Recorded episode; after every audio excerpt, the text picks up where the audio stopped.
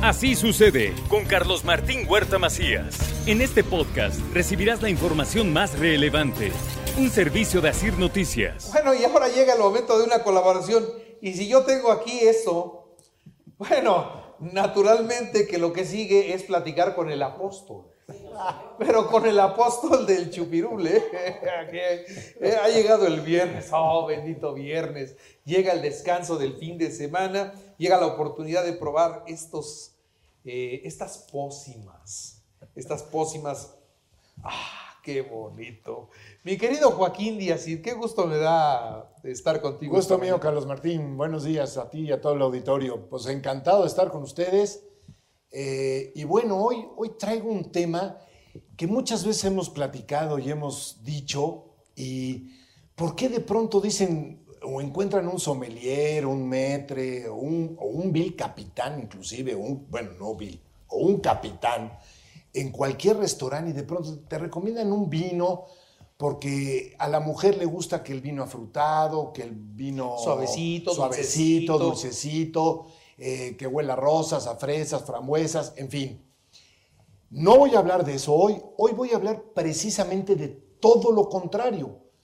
Cuando muchas veces en muchos restaurantes regresamos un vino porque por simple experiencia nuestra decimos que está mal. Oye, eso es muy difícil.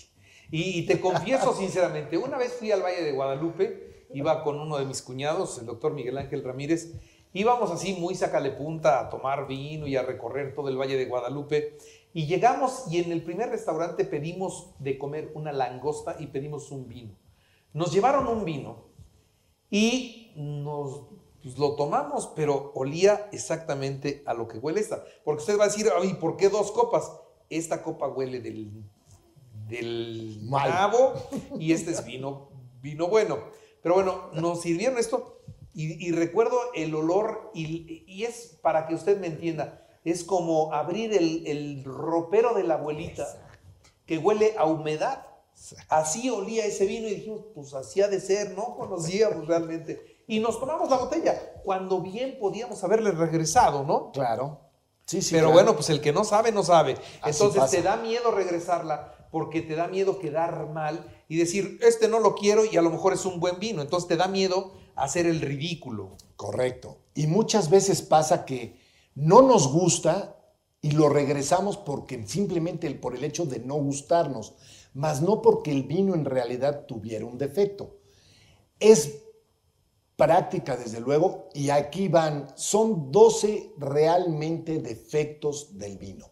12, tal cual. 12 defectos. 12 defectos. Y además trae unas botellitas que son la esencia de cada defecto. Sí, traje mis frasquitos. Yo te voy a pasar ahorita, Carlos Martín, solamente tres, para no hacerlo muy largo, de las cuales el vino que tienes en tu mano izquierda tiene esos defectos. ¿Va?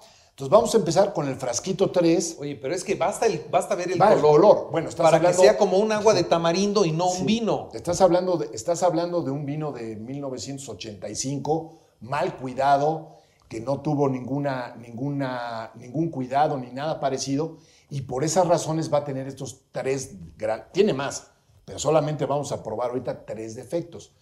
Tú muchas veces me has dicho, y acabas de comentar en la anécdota, que en ese, en ese viaje en Senada, pues olía a lo que huele esta copa, pero no supieron ni por qué ni por nada. Entonces te voy a pasar este frasquito, huélelo. La, la técnica es esta, muy fácil.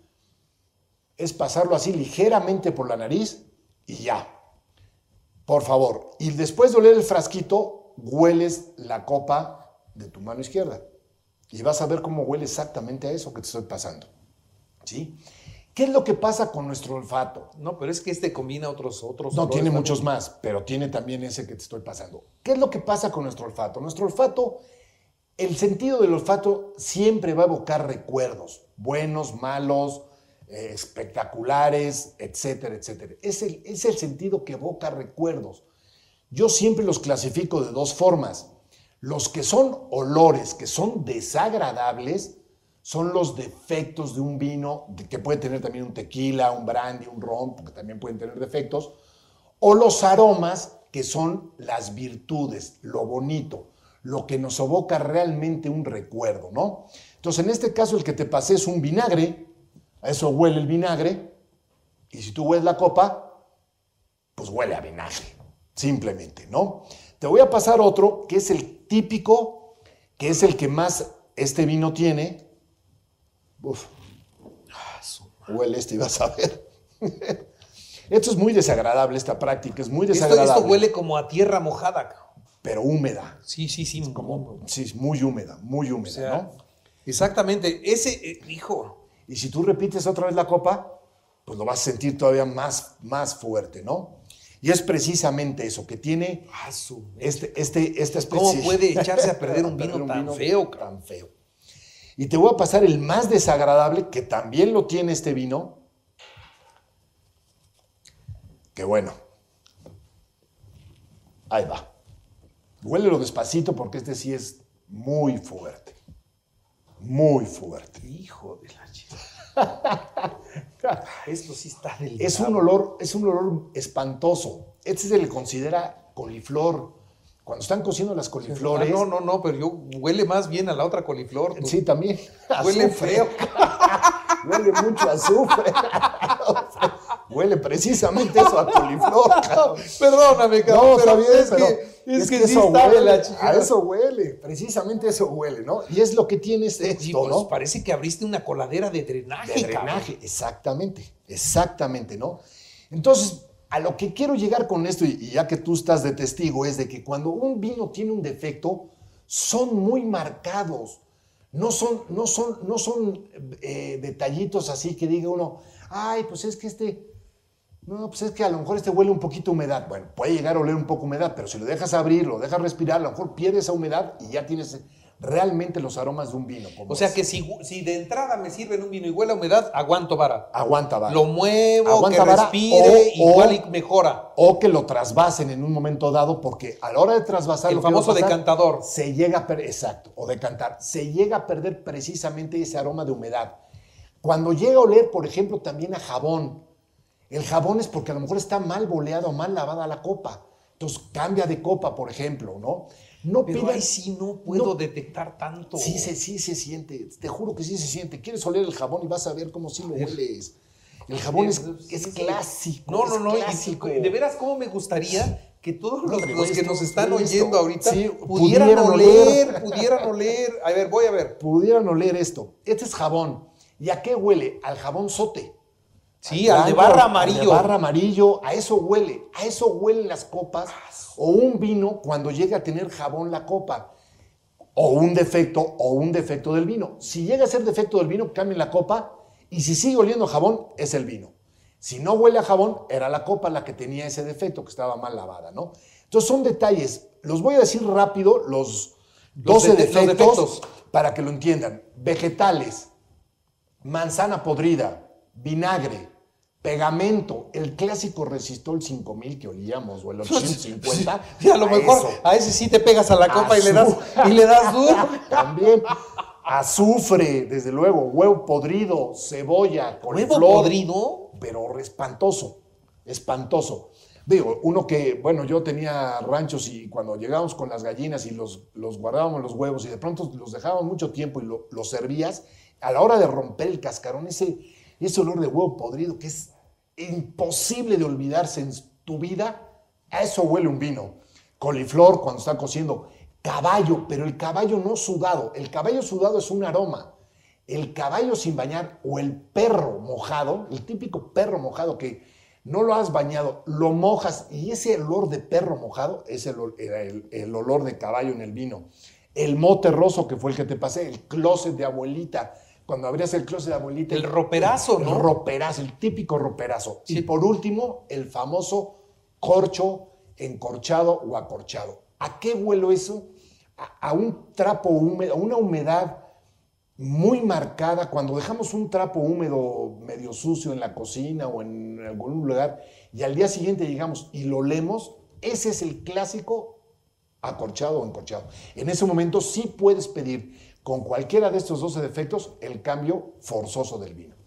No hay si, en el restaurante hay un sommelier, pues no hay No, problema. no hay problema o sea, a ver, pruébalo, o sea, Claro. no te estoy diciendo, pruébalo y con eso está de regreso el vino. Desde ¿Qué luego, hace el restaurante con el vino que regresas? Muchas veces, eh, dependiendo del acuerdo que tengan con el proveedor, te lo puede regresar al proveedor y el proveedor cambiarlo. O, o muchas veces el truco que hacen es enfriarlo mucho y venderlo por copeo.